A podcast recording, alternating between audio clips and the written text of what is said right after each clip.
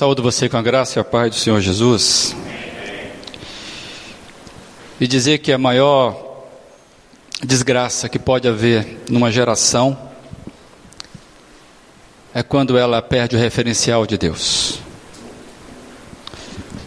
Essa semana nós iremos comemorar, no dia 31, o dia da reforma protestante, quando toda a cristandade para para comemorar o dia que o monge Martinho Lutero, então com 46 anos de idade, ele, num ato de coragem, num ato público, chama a atenção de todos, ele vai diante da igreja e ele quer conversar sobre coisas que ele entendia que a igreja estava distante da palavra, e esse gesto de coragem profético, audacioso, vai mudar a história da cristandade e nos atingiu, mesmo que você não saiba disso. E eu fiquei imaginando que o rumo foi mudado e quando uma indignação é canalizada com ação coerente, uma ação justa, propositiva, os efeitos geralmente são maiores do que se pode imaginar. Martinho Lutero e os seus amigos ali não imaginavam o que estava por vir naquele gesto do dia 31 de outubro, quando ele coloca 95 teses. Ali naquele momento, na igreja de Wittenberg, na Alemanha, e ele visava então fazer uma reflexão que pudesse reformar o caminho da igreja daquela ocasião. E Lutero começou a perceber que a igreja tinha perdido o foco da missão dela. E o, o Robson Cavalcante, pastor anglicano, ele fala o seguinte que está projetado aí: a reforma nunca pretendeu a fundação de algo novo, original, mas a reforma e a atualização de algo pré-existente, ou seja, o próprio cristianismo. Lutero não queria fundar mais uma religião. Lutero olhou para a igreja dele da época, olhou para a Bíblia, do qual ele vinha estudando, e ele percebeu que tinha muitos ajustes a serem feitos. E ele acreditava que uma reforma seria possível naquela igreja então. E o que é uma reforma? Uma reforma é aquilo que você faz que são mudanças que não destroem todas as coisas. Você intervém usando a base. Imagina uma casa que você tenha, que você quer fazer uma reforma dela. Você não vai destruí-la completamente. Você vai tentar melhorá-la. Você não vai colocá-la no chão. Você quer fazer uma reforma. Você quer fazer um ajuste. Por isso que chama reforma protestante. E você está vendo aí alguns personagens, como todo movimento na história, movimento avivalista da igreja, nós tivemos vários no decorrer da história, antes da reforma protestante, depois dela. Nenhum, nenhum deles, nenhum idealizador, imaginou-se estar fazendo um avivamento. Eu fiquei pensando que nem os pais da reforma, Lutero, Calvino, Zwingli, Knox, nem mesmo os dos movimentos mais radicais como os anabatistas, e nem ainda aqueles que estiveram engajados, por exemplo, 200 anos antes de Lutero, como o inglês John Wycliffe, como o tcheco Hans, eles não imaginavam que estavam dentro de um movimento de avivamento. Inclusive, entraram em tremenda enrascada por causa disso. E a Hans foi queimado por causa da fé dele de que a Bíblia precisava estar na mão do povo. Duzentos anos depois está Lutero falando a mesma coisa. Eles não imaginavam que eles estavam fazendo um movimento para aquela geração, que passou aquela geração e nos atingiu. Amado, todos esses movimentos impactaram profundamente o jeito de ser igreja. A igreja do Senhor Jesus foi tremendamente mudada. E com a reforma protestante, nós recebemos os princípios que são chamados cinco solas, estão aí para lembrar você, é, que são os princípios da reforma protestante. É, sola fide, que somente a fé, embasado em Romanos 1,17, o justo viverá pela fé, isso impactou muito a vida de Lutero. Sola escritura, somente a escritura, e aí toda a escritura é inspirada por Deus, a descoberta desse texto, 2 Timóteo 3, 16 e 17.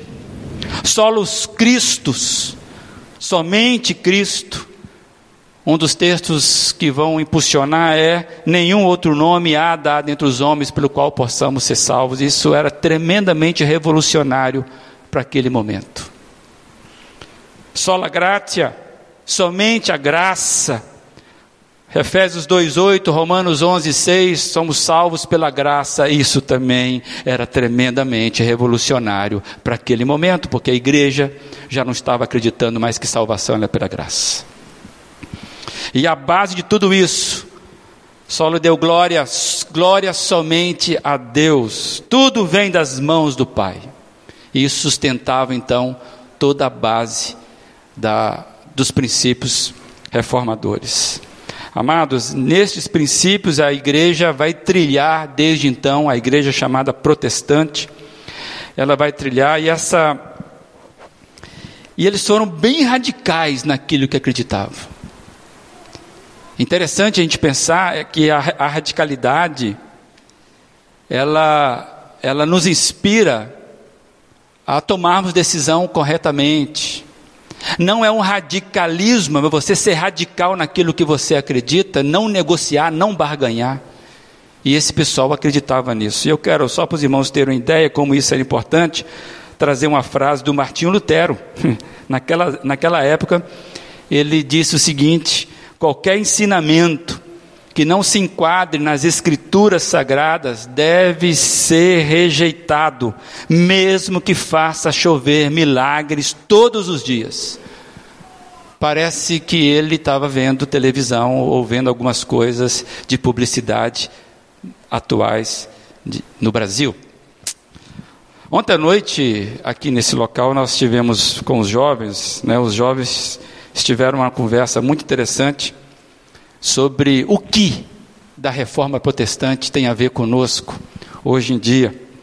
E a gente então começou a analisar depois de cinco séculos da reforma protestante, a gente ficou pensando como é que pode a cristandade da época de Lutero ter, ali na Idade Média, ter perdido completamente, ou quase completamente, o senso das Escrituras. Como pode? E a gente viu aqui que tinha gente que acreditava num pedaço de papel comprado para que pudesse ter os seus pecados perdoados, inclusive pecados de antemão.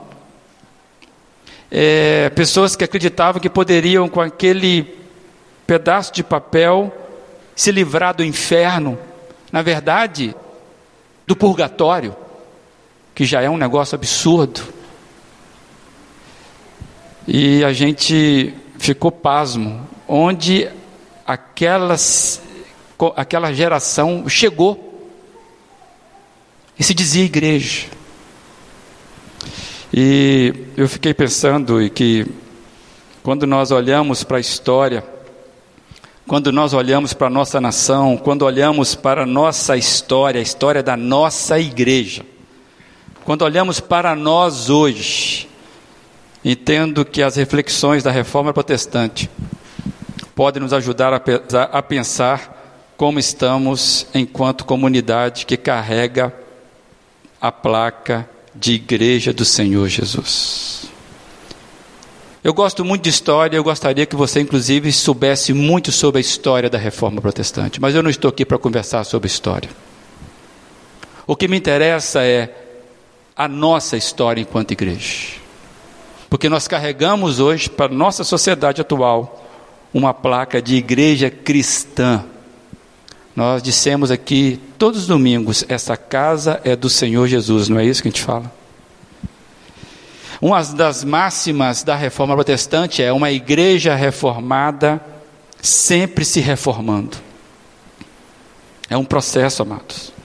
Então, que eu imagino? Que nós devemos olhar sim para a história. Nós devemos olhar para a nossa nação, sim. Nós devemos olhar não só pela história da humanidade, mas olhar para a nossa história, olhar para a história da nossa igreja, da nossa cidade, olharmos para nós hoje.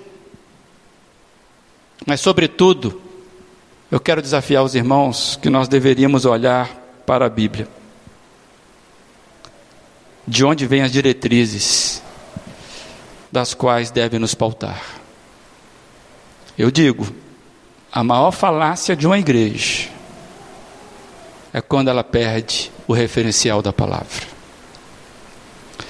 E para isso eu queria convidar você a gente continuar essa conversa dentro da santificação. Nós pensarmos sobre algumas coisas. Eu queria convidar você a ficar de pé, se você puder, e nós vamos ler dois textos da palavra de Deus que podem então nos ajudar a pensar nessas coisas. Primeiro texto é Juízes capítulo 2, a gente vai ler os versos de 8 a 12. Quantas Bíblias nós temos aqui? Levanta a mão. Bíblia, Bíblia de papel.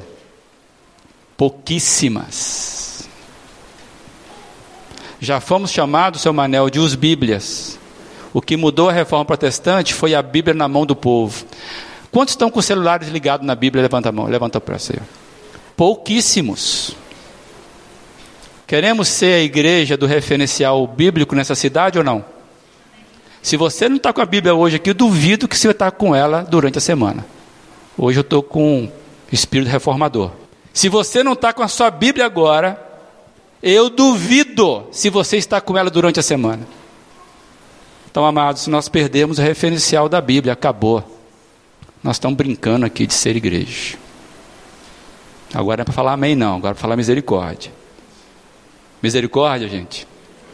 Então você toma a decisão hoje, já toma a decisão, acha a sua Bíblia e deixa ela te achar. Um crente não manda sem espada. Na minha época falava assim. Como é que você vai para a briga sem espada, meu amigo? Essa igreja, se não achar a espada dela, vai perder toda a briga. Você sabe quem conhece bem a palavra de Deus? O peludo, o marvado, aquele que te engana, conhece tudo vai fazer gato e sapato de mim, de você e dessa igreja. Se a gente continuar do jeito que nós estamos hoje. Vamos mudar ou não? Então a reforma começa você achando a sua Bíblia. Juízes 2, de 8 a 12. Josué, filho de Num, servo do Senhor, morreu com a idade de 110 anos. Foi sepultado na terra de sua herança, em Timinat Eres, no monte de Efraim, no norte do monte Gaás. Depois que toda aquela geração foi reunida aos seus antepassados, surgiu uma nova geração que não conhecia o Senhor e o que ele havia feito por Israel.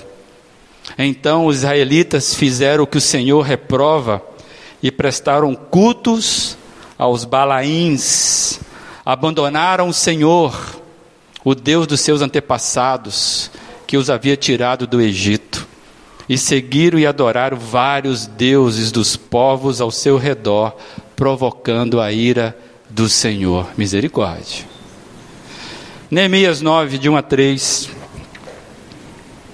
No dia 24 do mês, os israelitas se reuniram, jejuaram, vestiram pano de saco e puseram terra sobre a cabeça. Os que eram da, de ascendência israelita tinham se separado de todos os estrangeiros. Levantaram-se nos seus lugares, confessaram seus pecados e a maldade dos seus antepassados. Ficaram onde estavam e leram o livro da lei do Senhor, o seu Deus, durante três horas. E passaram outras três horas confessando e adorando o Senhor, o seu Deus. Amém e nem tinha banda gospel lá. O tema da nossa mensagem hoje é santificação. Por que, que nós precisamos de reformas e avivamento? O subtítulo é Cada geração precisa cuidar da sua santificação. Vamos orar? Deus amado, é a tua palavra que está aberta agora e de forma pública podemos fazer essa leitura coletiva.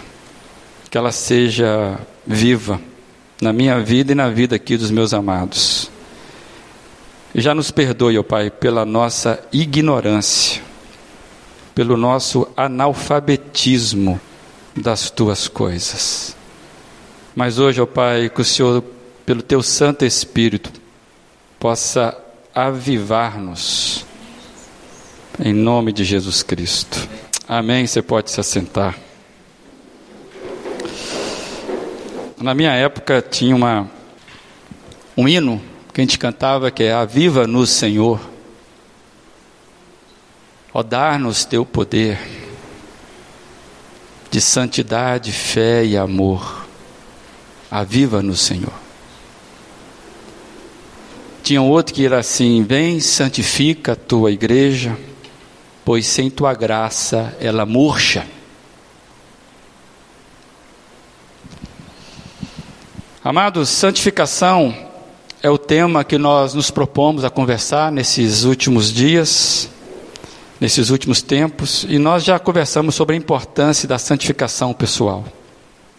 Santificação é aquela que você precisa buscar diariamente, você buscar. E nós falamos, se eu não me engano, são mais de 15 mensagens que nós temos já gravadas, que os irmãos podem revisitar sobre temas importantes sobre santificação. Mas a partir de hoje, se Deus assim permitir, a gente quer iniciar um processo é, de começar a pensar sobre a santificação no seu aspecto coletivo, comunitário, que isso também é bíblico. E o movimento da reforma protestante, que nós acabamos de conversar rapidamente sobre ele, inspirado pela data, ele nos ajuda a pensar, porque a reforma protestante serviu para a geração daquela época, que, de, daquela igreja, e nos abençoa até hoje. E, e aí nós precisamos pensar sobre a nossa, o nosso posicionamento da nossa geração. Que tipo de legado estamos deixando para a próxima geração? Como estamos cuidando da nossa santidade? A desta igreja. E eu fiquei pensando que Deus sempre lidou com a santificação do seu povo, sempre. Nós já lemos aqui, por exemplo, sede santos, porque eu sou santo. É o chamado que Deus tem para o povo dele. Se você observar, primeira pessoa aí do plural, nós precisamos ser santos. Sede santos.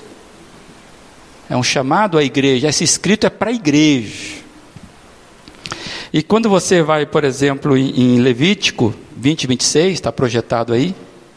Vocês serão santos para mim, porque eu, o Senhor, sou santo e os separei dentre os povos para serem meus. A finalidade do povo de Deus sempre foi ser propriedade exclusiva de Deus, diferentemente dos demais povos. Israel é uma didática para as nações e apontava sempre para a igreja. A igreja hoje é o sacerdócio de Deus, é o povo de Deus. E os dois textos bíblicos nós lemos ali de, de, Ju, de Juízes e de Neemias, que nós acabamos de ler, falam de dois períodos históricos que estão separados por mil anos. O primeiro é, texto que nós lemos, a gente vai ver um movimento e suas consequências. O segundo texto que nós lemos de Neemias também nós vemos movimentos e suas consequências. E esses dois movimentos e suas consequências marcaram profundamente a história do povo de Israel, negativamente e positivamente. O primeiro texto de Juízes 2, a gente já viu que assim que o líder Josué morreu e toda a geração se passou, você tem aí, ó, o versículo 10, parte dele dizendo: Surgiu uma nova geração que não conhecia o Senhor e o que ele havia feito por Israel. Morreu Josué, surgiu uma nova geração sem conhecimento do Senhor.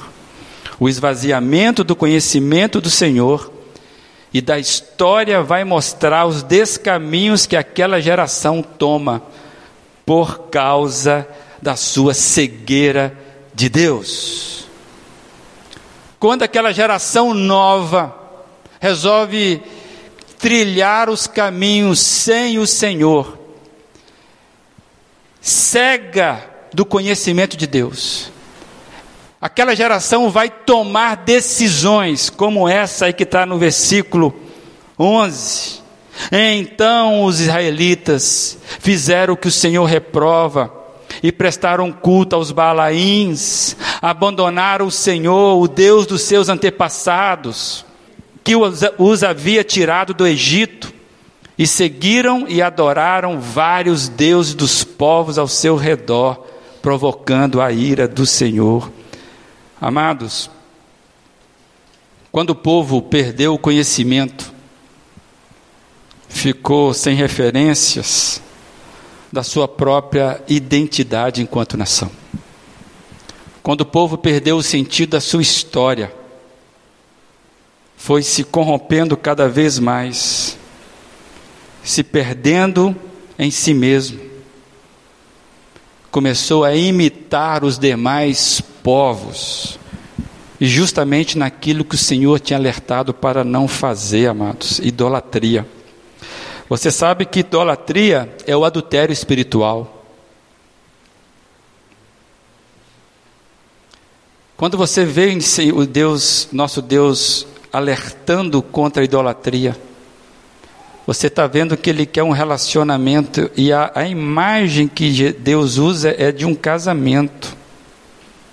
Tanto é que nós vamos falar, lá no, a gente vê isso lá no final, e nós vamos celebrar as bodas do Cordeiro, é um casamento.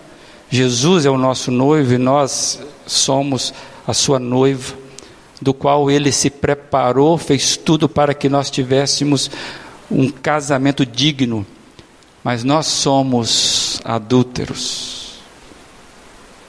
Nós perdemos a nossa virgindade, nós jogamos no, no, no, no buraco todo o amor recebido desse noivo mas ele continuou investindo em nós. O que esse povo fez aqui é o que eu e você fazemos. Quando nós perdemos o referencial, cometemos adultério espiritual. É mais que o abandono da prática do culto verdadeiro ao Senhor, ao Deus verdadeiro, é se alinhar a outros deuses, deuses falsos, que chega a ser abominação ao Senhor. Tem gente hoje dentro da igreja se aliciando com coisas que o Senhor detesta e não se dá conta. Fazendo parceria, se aliando, costurando com coisas que são verdadeiras abominação ao Senhor. E não está se dando conta disso. Imitando a cultura ao redor. E eu fiquei pensando naquele povo, puxa vida, nós conhecemos a história de Israel, do Josué, de Caleb, Josué era o grande líder aqui. O cara morreu, morreu os anciões com ele, e os anciãos, e de repente acabou. É como se aquela, aquela poderosa história dos feitos do Senhor Israel grandes feitos, o mar que se abria, milagres impressionantes, a libertação do Egito, água brotando da pedra, pão caindo do céu todos os dias no deserto. Isso não valeu de nada para aquela geração. Os grandes feitos do Senhor caíram na sarjeta naquela geração. E a perda do conhecimento de Deus das coisas de Deus revelada entre o povo, que Deus se revelou em Moisés. Deus veio se revelando. Ou seja, o conhecimento de Deus foi perdido. O conhecimento da história. Quando as manifestações de Deus entre o povo era o testemunho entre eles. O que restou quando se perde o conhecimento de Deus, se perde o conhecimento da história de Deus? O que restou, amados, foi o descaso, a rejeição e a inércia. E aí eu quero lembrar o que está em Oséias, um profeta forte, né? Oséias 4, 6. Oséias diz assim: Meu povo foi destruído por falta de conhecimento. Tem gente que acha que a grande ameaça da igreja é a perseguição é, dos ateístas, dos sistemas comunistas, dos muçulmanos. Que mata uma igreja é falta de conhecimento, de relacionamento, de experiência com o Senhor. Então pode ser que nós estejamos, esta igreja hoje, da qual estou falando, do qual sou pastor, estejamos mais na fronta, né, no, no fronte de guerra, perdendo a batalha sem nos darmos conta. Meu povo foi destruído por falta de conhecimento. Uma vez que vocês rejeitaram o conhecimento, eu também os rejeito como meus sacerdotes. Para que, que serve a igreja? A igreja é o sacerdócio de Deus no meio do povo. Nós aqui somos o Cristo que as pessoas precisam ver e serem chamadas a se converter. Não é a igreja não é chamada do corpo de Cristo? Uma vez que vocês ignoraram a lei do seu Deus, eu também ignorarei seus filhos. A herança que nós vamos deixar vai depender, amados, do que nós estamos fazendo com o Deus que dissemos que seguimos e conhecemos. E ninguém segue o que não conhece. Eu queria que você lesse comigo isso aí. Toda vez que a apatia toma conta do povo de Deus, Deus se retira do meio dele, pois Deus sempre vai para onde ele é desejado. A falência de uma igreja, a falácia de uma igreja, é quando ela perde o desejo de Deus. Eu sou o pastor dessa igreja e eu vou dizer uma coisa para os irmãos: nós estamos na UTI e achando que estamos passando veraneio na praia.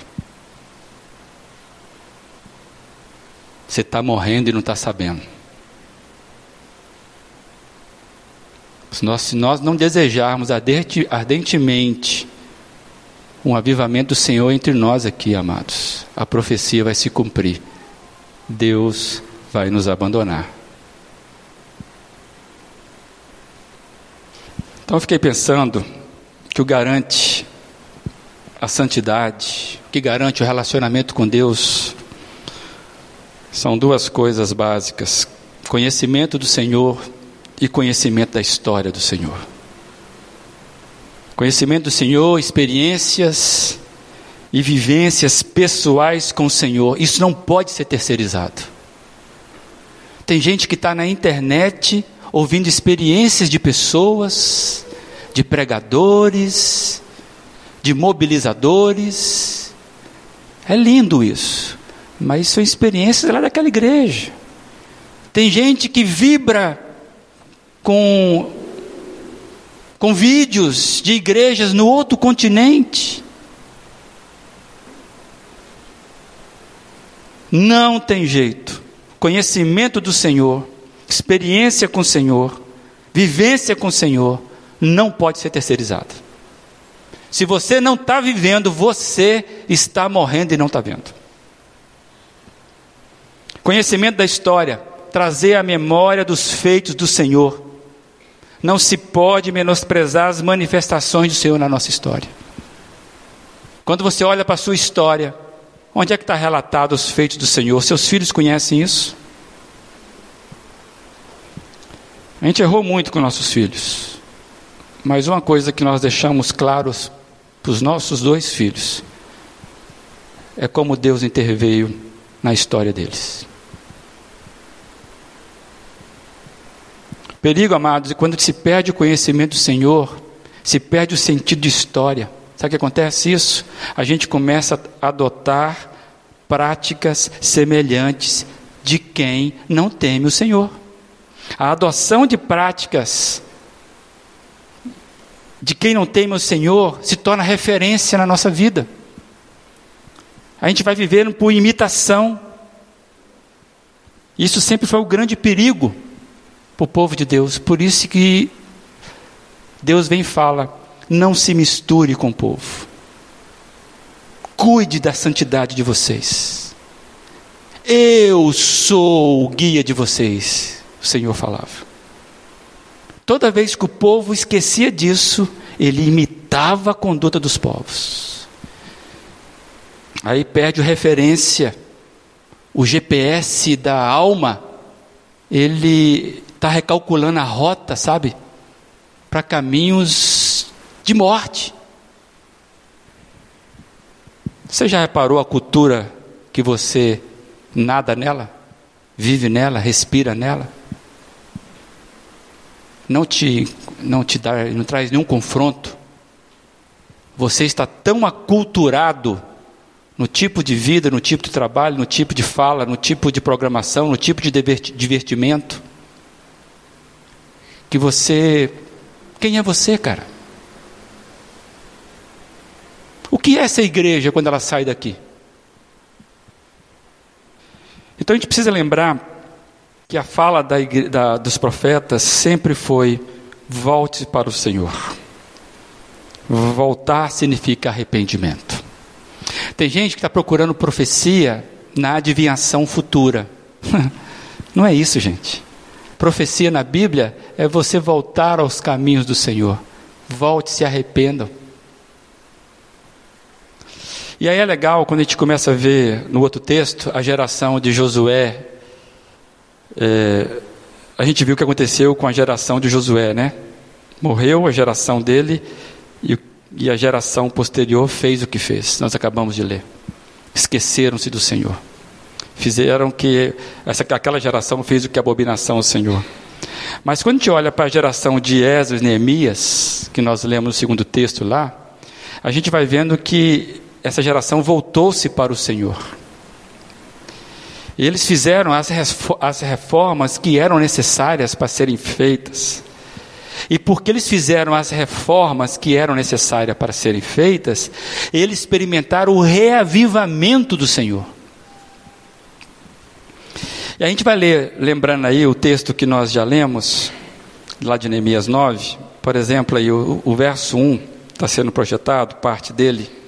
No dia 24 do mês, os israelitas se reuniram, jejuaram, vestiram pano de saco e puseram terra sobre a cabeça.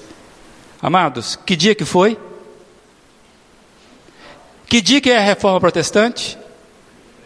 Que dia que vai ser a nossa restauração? É decisão.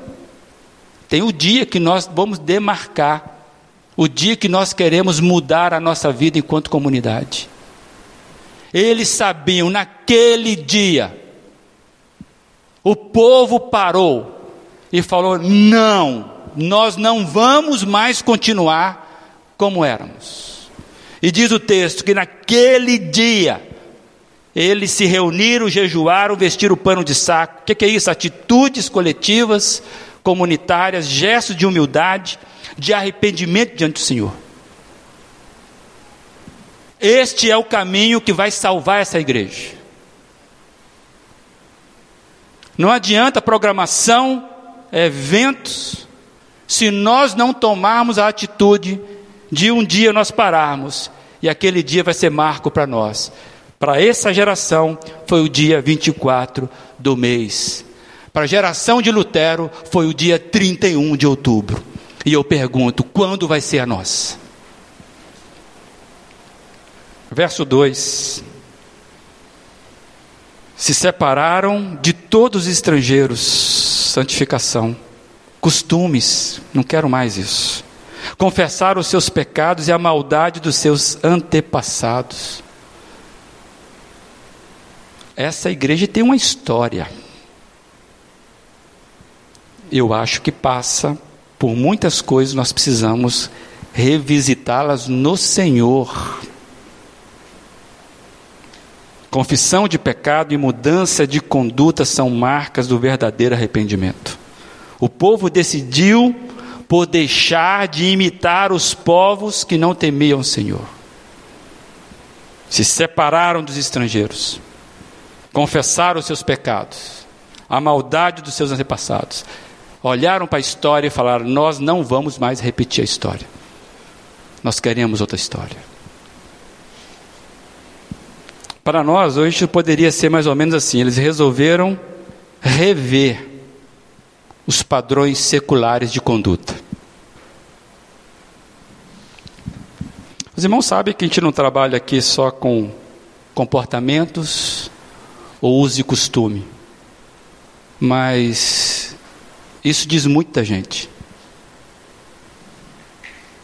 A forma que você trabalha, a forma como você gasta seu dinheiro, a forma como você se diverte, a forma como você pensa as suas férias, a forma como você consome, isso tudo diz quem é você. Se tudo que você faz é igual aos seus colegas de trabalho, igual ao seu vizinho, igual quem não teme a Deus, desconfie. Desconfie. Eu estou diante de pecadores, tudo bem? Eu fiz essa pergunta já aqui. Qual foi o último pecado que você cometeu? Que você confessou? Você sabe qual é, não? Tem gente que não tem nem noção mais do pecado que está cometendo. E a oração é: Senhor, perdoai a multidão dos meus pecados em nome de Jesus, amém. Você acha que isso é oração de gente séria? Que não, nem sabe qual é o pecado.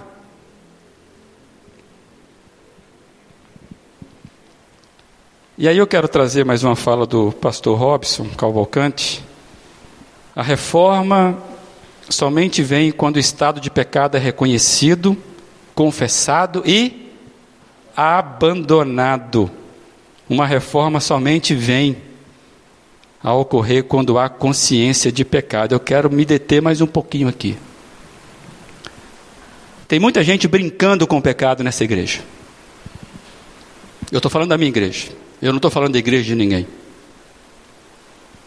Não fico vigiando ninguém, mas a Bíblia fala que pelos frutos o conhecereis. Eu já tenho mais de seis anos que estou aqui, quase sete. Se eu não sou íntimo de todos, eu conheço bem a igreja que eu tenho. Tem gente nessa igreja que é membro dessa igreja. Tem gente que está nessa igreja que não é membro dessa igreja, mas está nessa igreja. Já diz alguma coisa. Mas tem membro nessa igreja que está brincando com o pecado. Ah, porque é a graça do Senhor. Não quer abandonar o pecado. Não há, não há não há avivamento, manifestação na vida de uma igreja enquanto nós acariciarmos pecados antigos e novos. E nós temos pecados antigos nessa igreja. Será que eu estou enganado? Aí você vai para o verso 3. Que maravilha. Olha que legal ficaram onde estavam, ou seja, eles se reuniram ali, separaram do povo estrangeiro, ficaram ali e leram o livro da lei do Senhor, do seu Deus, durante três horas. Passaram outras três horas confessando e adorando o Senhor, o seu Deus. Se você lê o capítulo anterior, o povo ficou seis horas em pé, ouvindo a leitura da lei e pedindo, nos ensine sobre isso. Sede de Deus, fome de Deus. Nós cantamos isso aqui. Fome de Deus, sede de Deus. Eles desejavam o Senhor. Pelo horário aqui, se eu demorar mais um pouco, tem gente que começa a ter urticária. A sua devocional é de quantos minutos? Sua devocional diária. Você acha que você continuar fazendo a devocional que você faz, você vai viver o avivamento de Deus na sua vida? Você vai ter coragem de fazer a reforma que você precisa na sua vida? Com esse tipo de devocional, que tipo de experiência você vai ter com o Senhor Jesus?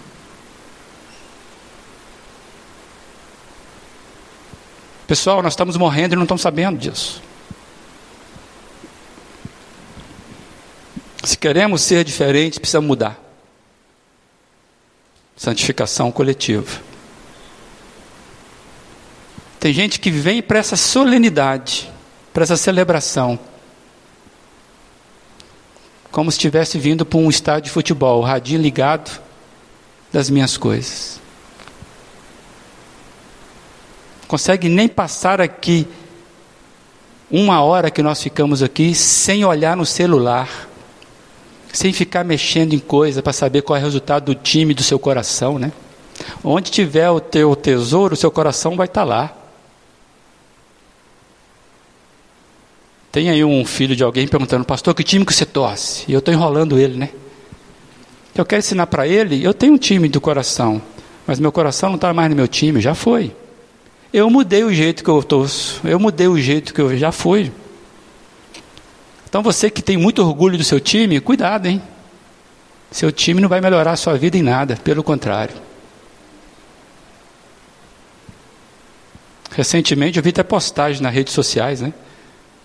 Tem um time que ganhou, acha que é grande, tem um time que perdeu, acha que é grande.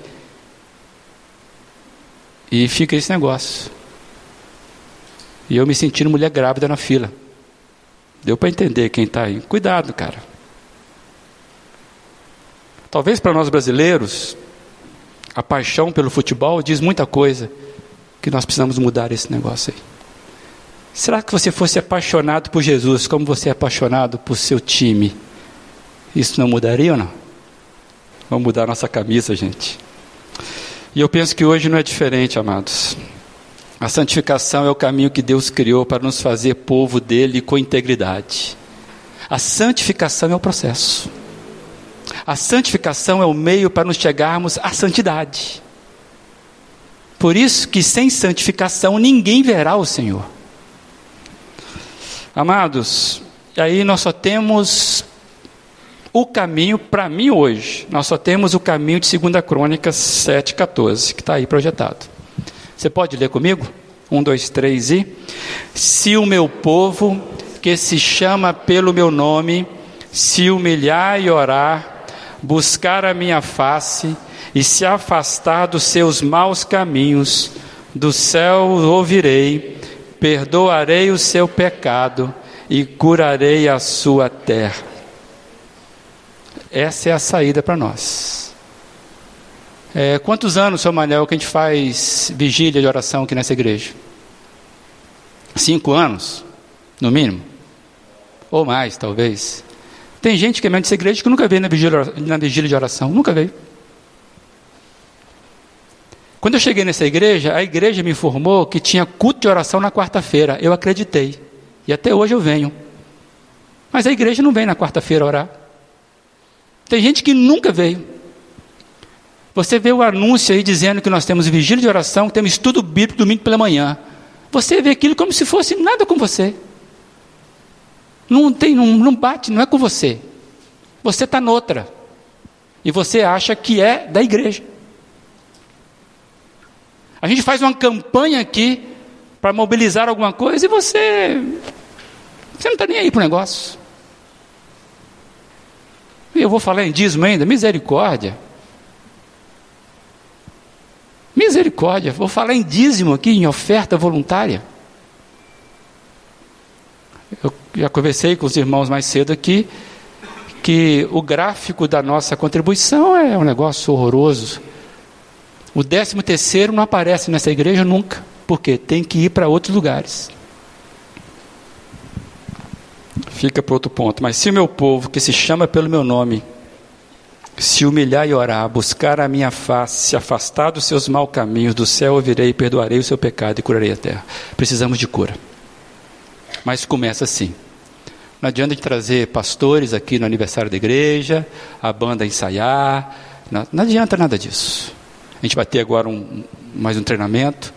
Se nós, como igreja, não fizermos isso aqui, não tem saída para nós. Aí eu quero terminar é, lendo aí um, um texto do Francis Schaeffer, Santificação e Reavivamento. A igreja em nossa geração precisa de reforma, reavivamento e revolução construtiva. Reforma refere-se a uma restauração à doutrina pura. Reavivamento refere-se a uma restauração na vida do cristão. Reforma fala de um retorno aos ensinos da Bíblia. Reavivamento fala de uma vida levada à sua relação apropriada com o Espírito Santo. Os grandes momentos da história da igreja vieram quando estas duas restaurações entraram simultaneamente em ação, de forma que a igreja voltou à doutrina pura e a vida dos cristãos na igreja conheceu o poder do Espírito Santo. Não pode haver reavivamento verdadeiro a menos que tenha havido reforma. E a reforma não é completa sem reavivamento. Tal combinação de reforma e reavivamento seria revolucionária em nossos dias. Revolucionária em nossa vida pessoal como cristãos, revolucionária na nossa igreja, não somente na igreja liberal, mas também construtivamente revolucionária na igreja evangélica ortodoxa.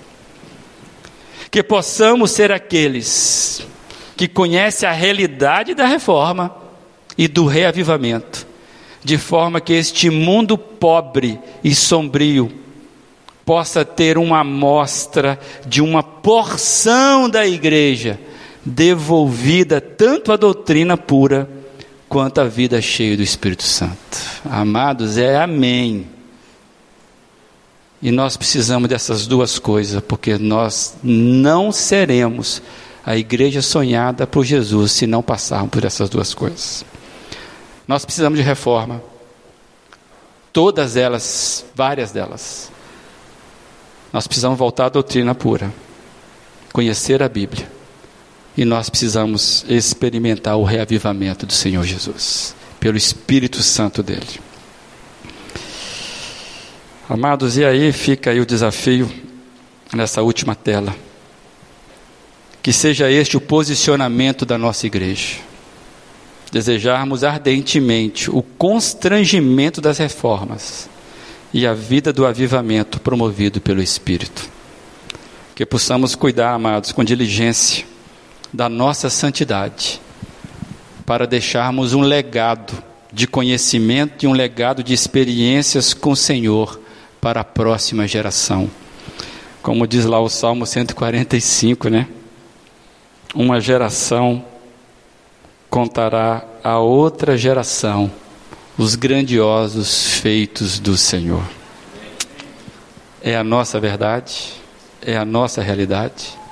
Que legado de santidade nós temos deixado para a próxima geração. Se a resposta dessa igreja for a inércia, nós já sabemos o resultado. Igrejas morrem, gente. Se a resposta dessa igreja for a da geração de Esdras e Neemias, confissão de pecado, arrependimento, voltar-se como povo, nós já sabemos a resposta também. Reavivamento no Senhor. Eu estou decidindo que tipo de igreja eu quero caminhar. E eu já disse para minha esposa que tipo de igreja que eu quero caminhar. Nessa casa já tem pessoas que me inspiram. Mas eu espero que nós sejamos um exército aqui. É, eu queria que você curvasse sua fronte. Não sei se você é capaz de orar agora. Porque tem gente que não é capaz nem de orar. Está tão cabeça tão cheia de coisa, distraído. que você comece a perguntar para o Senhor o que, que Ele tem para você nisso aí. Qual é a reforma que você precisa começar a fazer na sua vida? Você quer experimentar o reavivamento do Senhor? Reavivamento do Senhor, do Espírito Santo. A gente canta aqui, vem Santo Espírito, nós te queremos. Será? Tem sete anos que eu canto isso nessa igreja. Que o Senhor nos salve de nossa inércia.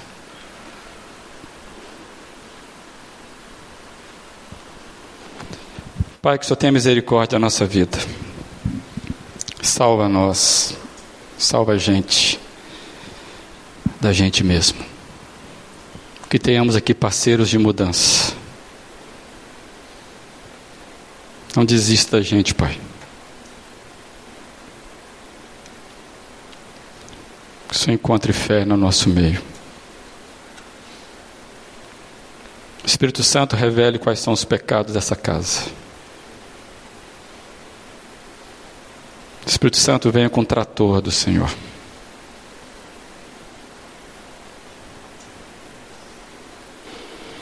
Mas não desiste de nós, Pai.